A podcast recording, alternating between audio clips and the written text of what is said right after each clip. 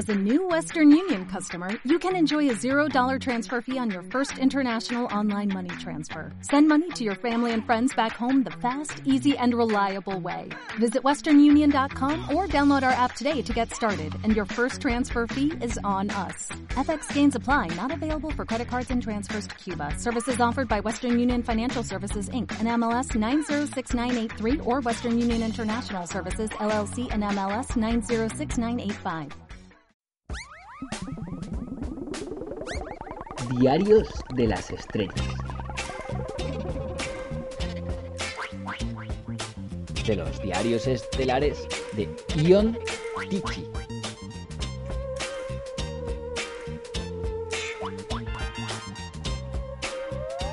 Viaje duodécimo.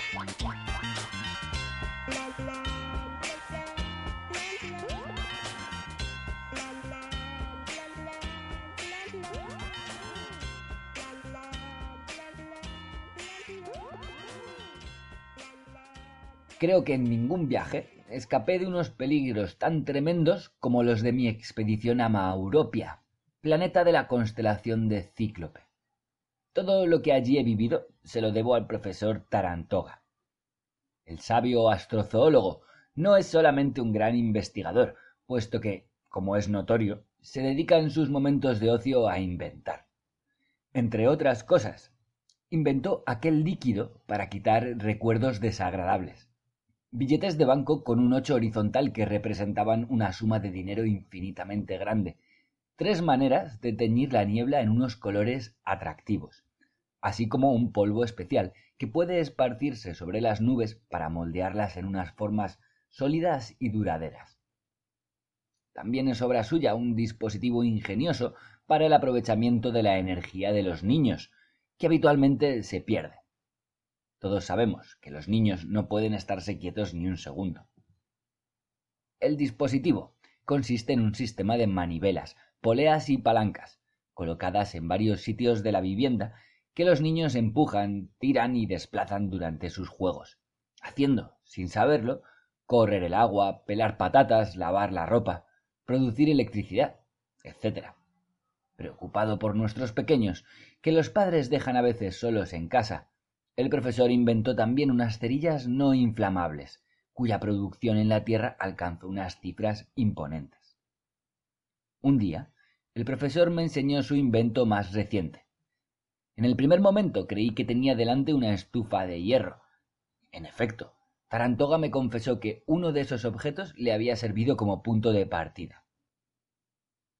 Es, mi querido Ion, el sueño secular de la humanidad hecho realidad. Me aclaró. O sea, el prolongador, o si prefieres, el retrasador del tiempo. Gracias a él, la vida puede prolongarse a voluntad. Un minuto dura en su interior dos meses aproximadamente, si no me he equivocado en los cálculos. ¿Quieres probarlo? Curioso, como siempre, de las novedades técnicas, afirmé alegremente con la cabeza y me introduje en el aparato.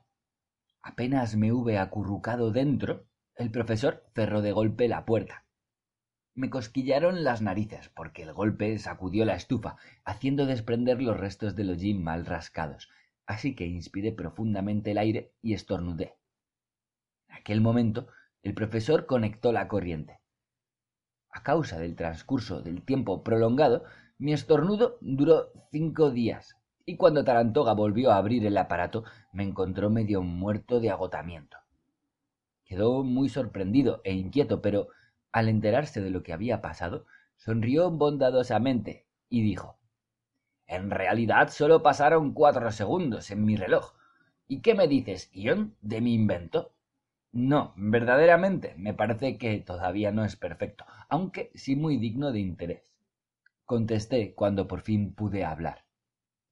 El bueno del profesor se ensombreció un poquito, pero luego, generoso como siempre, me regaló el aparato, explicándome que podía servir igualmente para apresurar el curso del tiempo. Sintiéndome un poco cansado, rehusé probar esta posibilidad supletoria, di efusivamente las gracias y me llevé la máquina a casa. Hablando con franqueza, no sabía qué hacer con ella.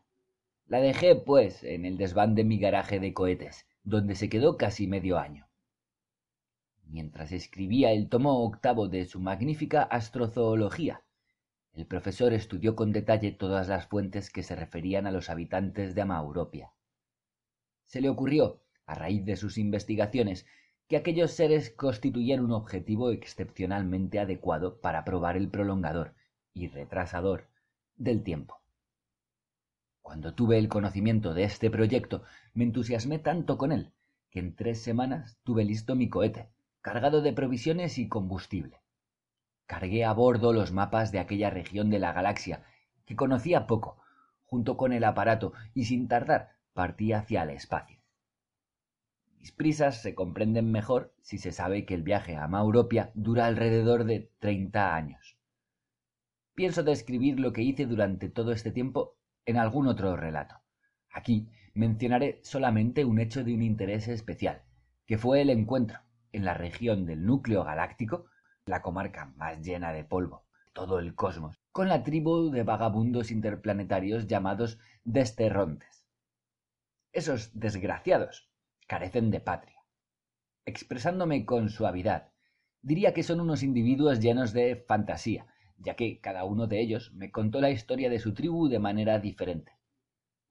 Me enteré luego de que, sencillamente, echaron a perder su planeta, explotando por avidez de modo excesivo la minería y la exportación de minerales.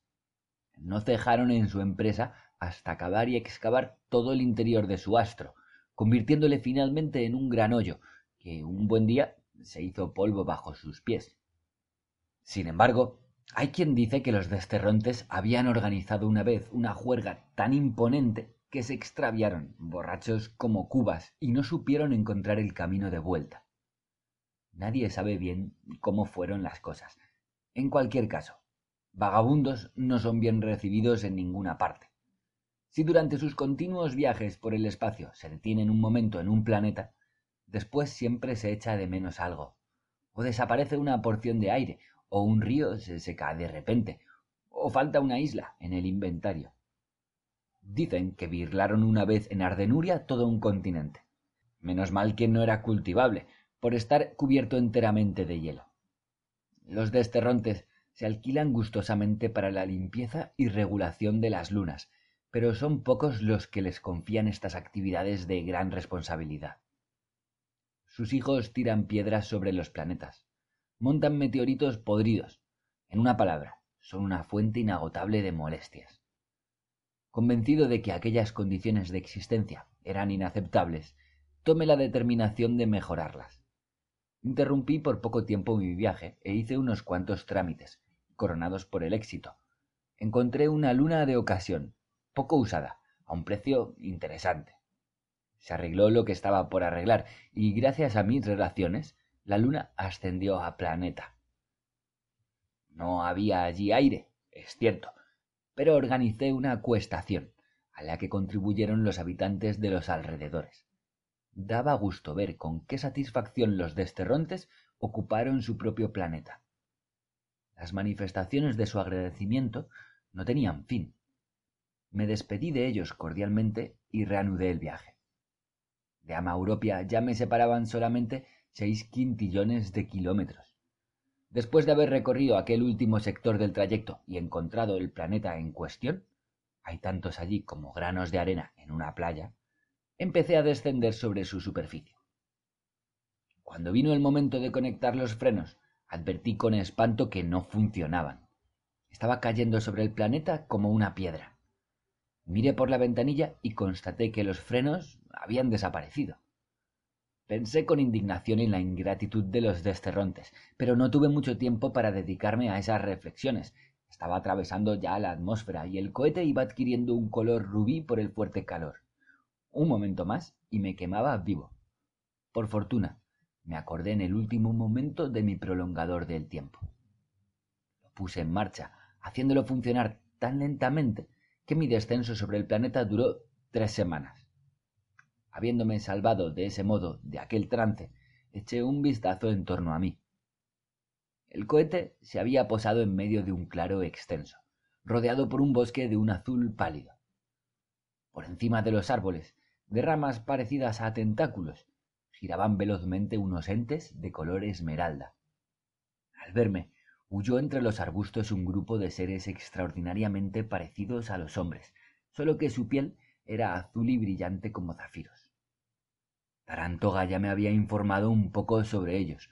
Mi guía cosmonáutica de bolsillo me proporcionó un puñado de nociones supletorias. El planeta estaba habitado por un género de homínidos, decía el texto, llamados microcéfalos, cuyo nivel de evolución era muy bajo. Los intentos de entrar en contacto con ellos no dieron resultado. Pude observar que la guía decía la verdad. Los microcéfalos andaban a cuatro patas, acurrucándose aquí y allá. Se despiojaban con gran destreza, y cuando me acerqué a ellos, me miraban de soslayo con sus ojos esmeralda, profiriendo unos sonidos guturales inarticulados. Su otro rasgo peculiar además de la falta de inteligencia, era su carácter manso y benévolo. Durante dos días visité el bosque azul y las vastas estepas que lo rodeaban. De vuelta al cohete, me acosté para descansar. Ya en la cama, recordé el apresurador del tiempo. Decidí ponerlo en marcha durante unas horas para comprobar al día siguiente si surtía efecto. Lo saqué, pues, no sin dificultad, del cohete. Lo coloqué bajo los árboles Conecté el adelantamiento del tiempo, volví a la cama y me dormí como un tronco. Me desperté de pronto, manoseado y sacudido brutalmente. Al abrir los ojos, vi encima de mí las caras de unos microcéfalos que, ya verticales sobre dos piernas, se inclinaban sobre mí comunicándose algo a grandes gritos y muy interesados movían mis brazos. Cuando traté de oponer resistencia, por poco me rompen las articulaciones el más alto de ellos, un gigante lila, me abrió la boca a la fuerza y me estaba contando los dientes con los dedos. A pesar de mis forcejeos y esfuerzos, me sacaron fuera y me ataron a la cola del cohete. En esta posición incómoda pude observar cómo los microcéfalos extraían del cohete todo lo que podían. Los objetos más voluminosos que no pasaban por la puerta los troceaban antes con unas piedras. De repente cayó sobre el cohete y los microcéfalos que trajinaban a su alrededor un aluvión de fragmentos de roca, uno de los cuales me dio en la cabeza. Atado, no podía girar la cabeza hacia el lado de donde venía el ataque. Solo oía el ruido de la lucha. Los microcéfalos que me habían atado huyeron finalmente, vencidos. Llegaron los otros, me liberaron de las ataduras y manifestándome un gran respeto, me llevaron a hombros dentro del bosque. La comitiva se detuvo al pie de un árbol frondoso. De sus ramas colgaba, sujeta por unas lianas, una especie de choza con una ventanita.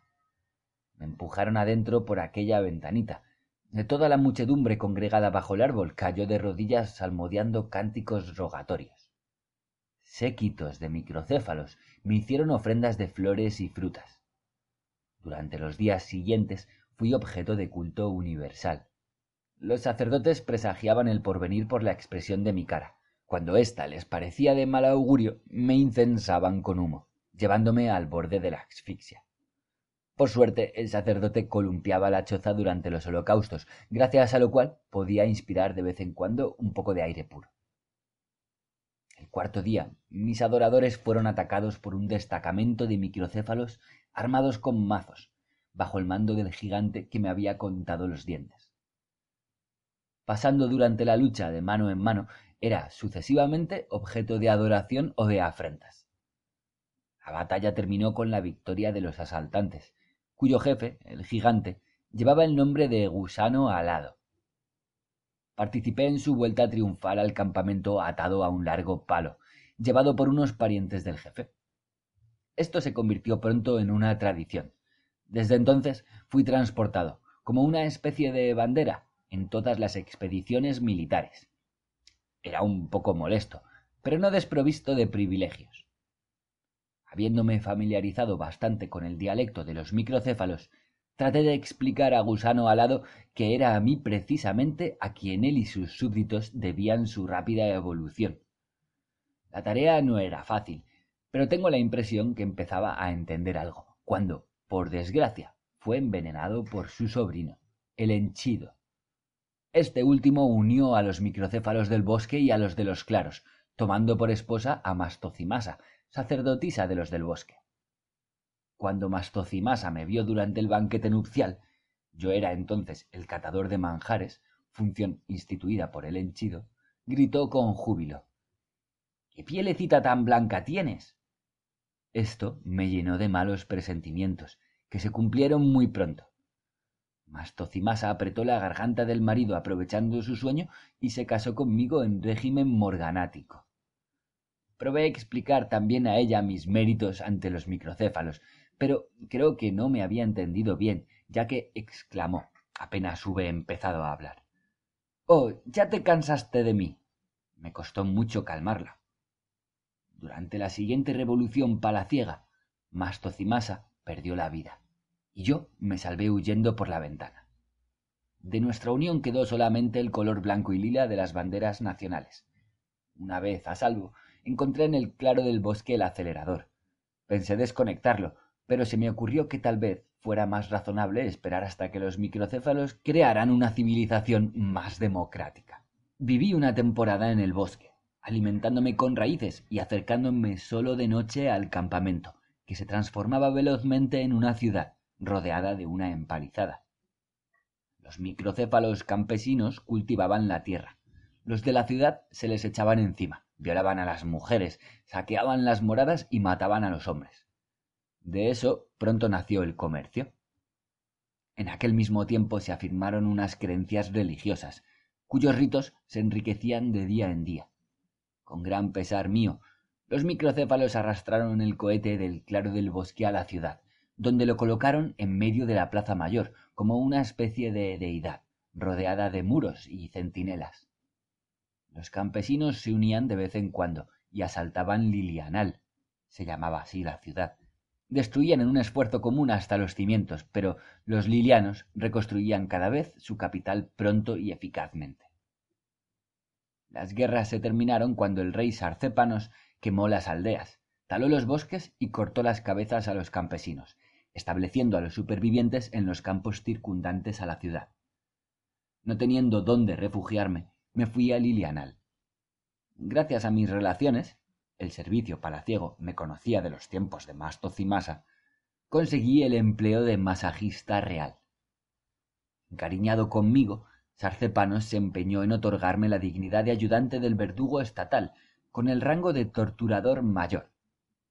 En mi desespero, me dirigí al claro del bosque donde seguía funcionando el acelerador y lo regulé al máximo de su rendimiento. En efecto, aquella misma noche el rey Sarcepanos murió de un empacho, ocupando el trono Trimón el Azulado, jefe de los ejércitos. Su obra fue la institución de la jerarquía burocrática, los impuestos y el servicio militar obligatorio. Me salvó del reclutamiento el color de mi piel fui reconocido como albino, y por la misma razón se me prohibió acercarme al palacio real. Viví entre los esclavos, llamado por ellos Ión Palidón. Empecé a pregonar la doctrina de igualdad universal, aclarando al mismo tiempo mi papel en el desarrollo social de los microcéfalos. Pronto tuve numerosos adeptos a mi enseñanza, llamados los maquinistas. Hubo desórdenes y varios intentos de sublevación, cruelmente reprimidos por la guardia de Trimón el Azulado. El maquinismo fue proscrito so pena de cosquilleo hasta la muerte. Tuve que huir varias veces y refugiarme en los estanques de la ciudad. Mis seguidores sufrían una persecución despiadada. Luego mis discursos empezaron a atraer a grandes cantidades de personas de las clases altas. La aristocracia venía a escucharme, de incógnito, naturalmente cuando Trimón murió de muerte trágica, olvidándose de respirar por distracción, el poder pasó a manos de Cárvagas el Cauto. Era un adepto a mi enseñanza, a la que elevó a la dignidad de religión oficial del Estado. Se me adjudicó el nombre de protector de la máquina y una magnífica residencia al lado del palacio.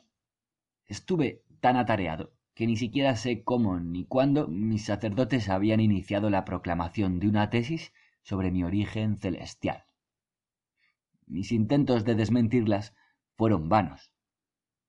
Fue entonces cuando apareció la secta de los antimaquinistas. Sus seguidores afirmaban que los microcéfalos evolucionaban de manera natural, siendo yo mismo un antiguo esclavo que, embadurnado con cal para parecer blanco, inducía abusivamente al pueblo a unos errores de superstición.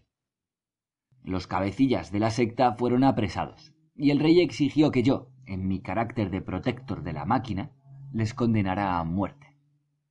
No tuve otra solución que la de huir por la ventana del palacio y esconderme en un estanque, donde permanecí algún tiempo. Un día me llegó la noticia de que los sacerdotes pregonaban la asunción de Ion Tichi, quien, habiendo cumplido su misión planetaria, retornó junto a sus progenitores celestiales. Me encaminé al instante a Lilianal para esclarecer los hechos, pero apenas hube pronunciado la primera palabra, la muchedumbre arrodillada ante mis imágenes quiso lapidarme.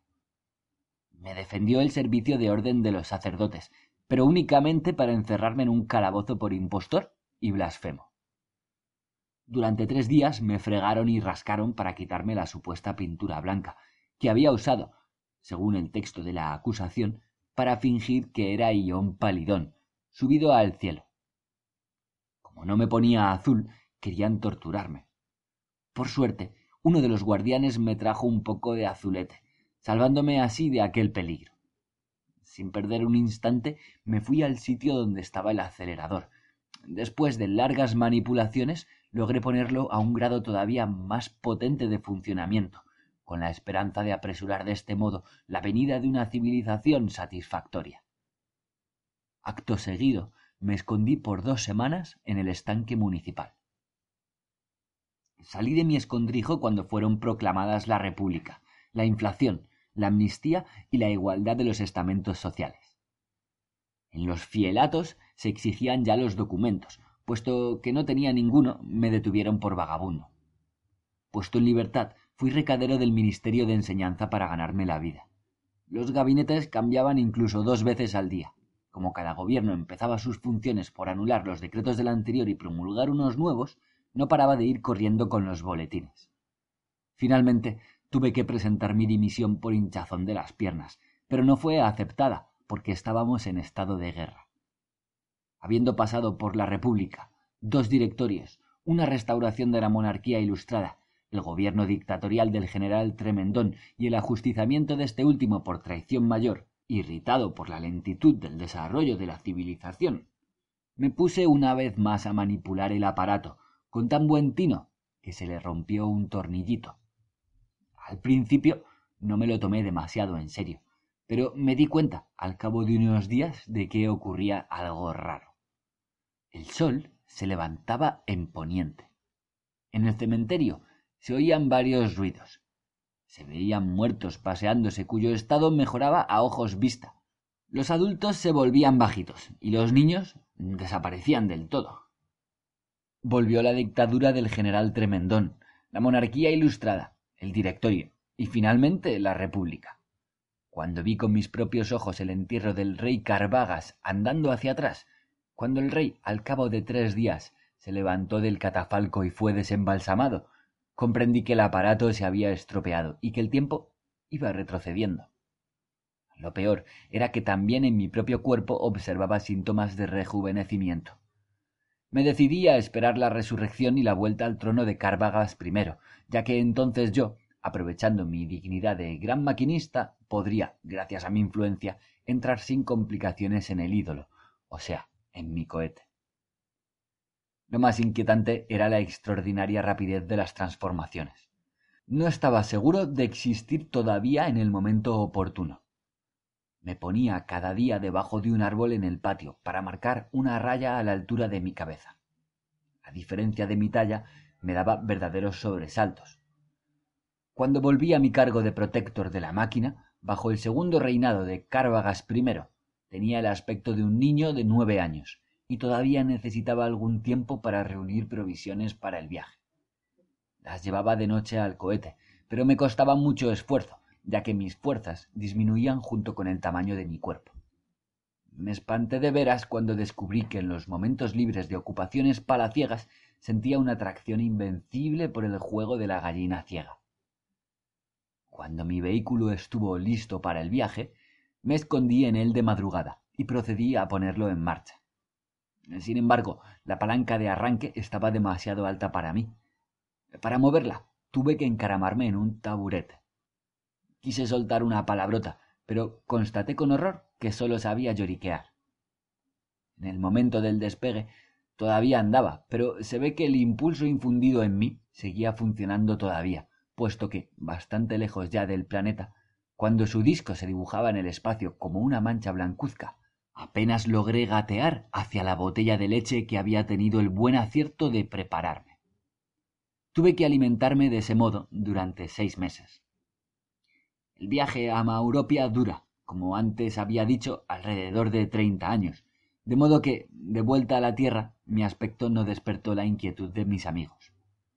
Lamento solamente no poseer el don de fantasear, ya que, en caso contrario, no hubiera tenido que evitar los encuentros con Tarantoga. Podría, sin herir su amor propio, haber inventado alguna fábula encomiástica de su talento de inventor.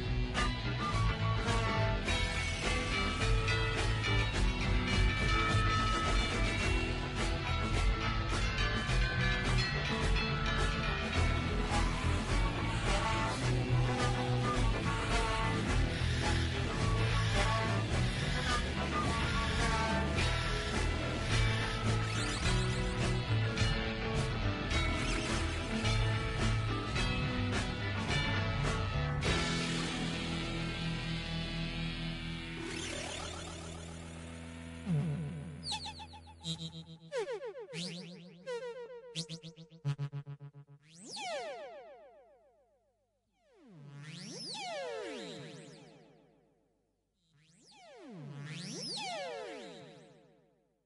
Como nuevo cliente de Western Union, puedes disfrutar de una tarifa de envío de 0 dólares en tu primera transferencia internacional de dinero en línea. Envía dinero a los tuyos en casa de manera rápida, fácil y conveniente. Visita westernunion.com o descarga nuestra app hoy mismo y tu primera tarifa de envío corre por nuestra cuenta. Aplican ganancias por cambio de moneda. No disponible para tarjetas de crédito y envíos a Cuba. Servicios proporcionados por Western Union Financial Services Inc. NMLS 906983 o Western Union International Services LLS NMLS 906985.